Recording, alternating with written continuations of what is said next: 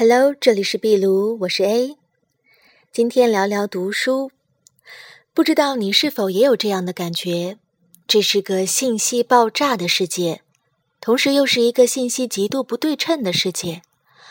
网络上总有无穷的链接吸引着自己。这个明星有新的男朋友了，那个政客又发表了些什么言论？搜索热度排名第一的恶搞视频让我们哈哈大笑。淘宝商品的琳琅满目，让我们看的眼睛都快瞎掉了。我们了解那么多那么多新鲜有趣的事物，但是这些并不能够帮助我们更了解这个世界，因为我们没有用自己的标准来筛选信息。你想过吗？你的需求可能是被制造的，你的趣味也是被引导的，你的追求或许是被煽动的。假设如果没有那么多广告说睫毛越长越密越好看，你还会花那么多钱去买那些名牌睫毛膏吗？我绝对赞成女孩子要打扮得漂漂亮亮，让自己赏心悦目。但是更加重要的是，要善待自己的心灵，懂得喂养自己的大脑。人的时间和精力是有限的，如果被分散在这些被制造、被引导、被煽动的追求上，当然就没有办法去实现自己真正想要的目标。有个理论叫做 “You are what you read”，你的阅读造就了你。如果整天徘徊在明星的博客上，那么更适合你的职业也许是娱乐记者。如果你正在创业，那么，财富人物的一段访谈或许可以让你心潮澎湃，但是却不能够让你的思想更加锐利，更加看到事物的本质。读书读得少的人会觉得自己生活的很充实，因为他日复一日只看同一类的东西，觉得生活就应该是那个样子了。而读得多的人却觉得自己很贫乏。因为他从书中获得了大千世界，他越读就越是能够明白自己见识的浅薄。当你逼着自己打开一本陌生的书，接触一个陌生的领域，你会豁然开朗。原来在我身边还有这样一个世界。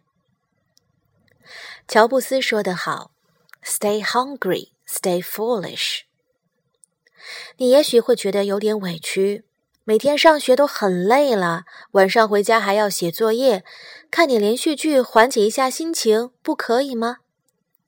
你可能会抱怨，每天上班好辛苦，一件件任务越来越具有挑战性，还有那么多的人际周旋和麻烦的琐事儿，回家就只想洗洗睡了。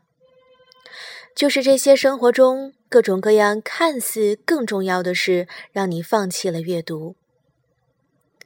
在时间管理方法里，有一个经典的四象限方法，就是把所有要处理的事情分为四类：一类是紧急而重要的事情，第二类是紧急而不重要的事情，第三类是重要而不紧急的事情，第四类则是既不重要也不紧急的事情。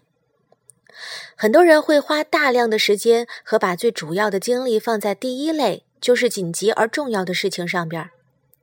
这种短视的处理方法，往往导致的结果就是，随着时间的推移，紧急的事情不但没有减少，反而会越来越多。